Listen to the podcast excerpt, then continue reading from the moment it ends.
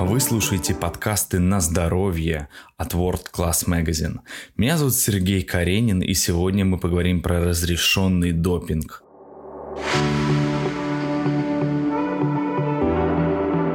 Тема продуктивности затрагивает все больше сфер нашей жизни. В каждой из них хочется успевать больше, получать результат быстрее, будь то работа, хобби или даже отдых. Спорт и фитнес легко встают в этот ряд. Без целей в них мало кто обходится, и мало кто хочет достичь их как-нибудь потом. Мы поговорим о том, от чего зависит продуктивность в тренировках и как ее повысить. Наш организм всегда адаптируется к внешним условиям путем внутренних изменений. При разных внешних стимулах процесс внутренней перестройки тоже будет протекать по-разному.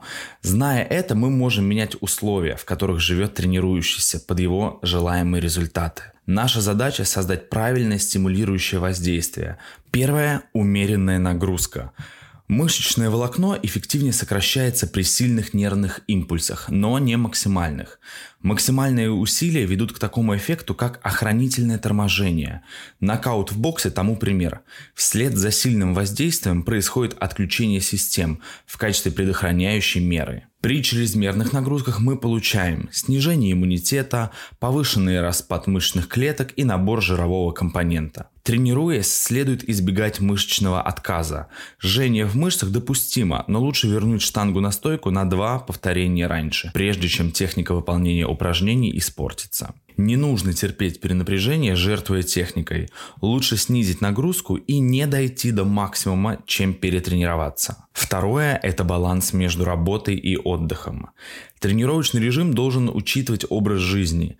Наш организм восприимчив ко множеству факторов, поэтому поддерживать баланс может быть проще или труднее в зависимости от того, как много мы работаем, есть ли активный отдых, достаточно ли мы спим, какая погода, настроение, рацион и многое другое. При этом, если режим дня у человека достаточно утомителен, тренировка ему все-таки нужна, чтобы в будущем переносить дни с большей нагрузкой легче. Однако и сама тренировка в таком режиме жизни не должна создавать перенапряжение. Золотой стандарт по количеству тренировок в неделю – это 3. В зависимости от направления фитнеса и образа жизни можно варьировать это количество в среднем от 2 до 4. Что касается длительности занятий, то лучше ограничиться часовой нагрузкой и не делать двойных тренировок. Для результата этого достаточно. Так, на силовую тренировку, которая направлена на формирование фигуры, будет достаточно 50 минут. Третье – это чистое питание. На наше самочувствие и эффект от тренировок оно влияет едва ли не больше, чем тренировки сами по себе. Чтобы питание помогало в получении лучших результатов от физической нагрузки,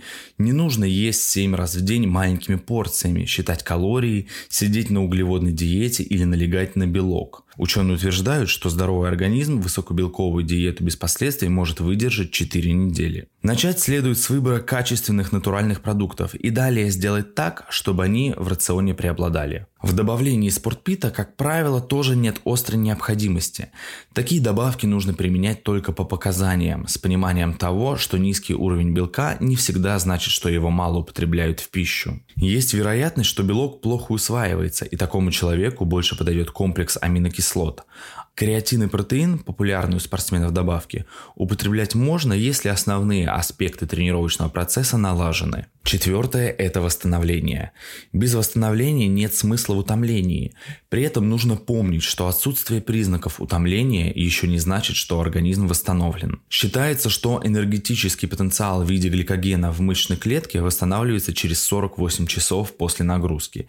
И это правда. Также через 48 или 72 часа различные маркеры утомления, такие как КФК, АСТ, АЛТ, мочевина, приходят к дотренировочному уровню. По этой причине многие снова нагружают ту же мышечную группу на следующей тренировке. Однако через 48-72 часа организм только-только справился с разрушением, но адаптацию мышечных клеток к нагрузке еще не осуществил. Новая силовая работа в этот период лишь отменит адаптацию и запустит новое разрушение. Нецелесообразно давать стимулирующую нагрузку на одну мышечную группу чаще одного раза в 6-7 дней. Если в тренировочном процессе реализуются следующие критерии, это значит, что организм функционирует в правильных условиях. Первое – это прогрессия. Признак того, что вы на правильном пути – это возможность постепенно повышать уровень сложности тренировок.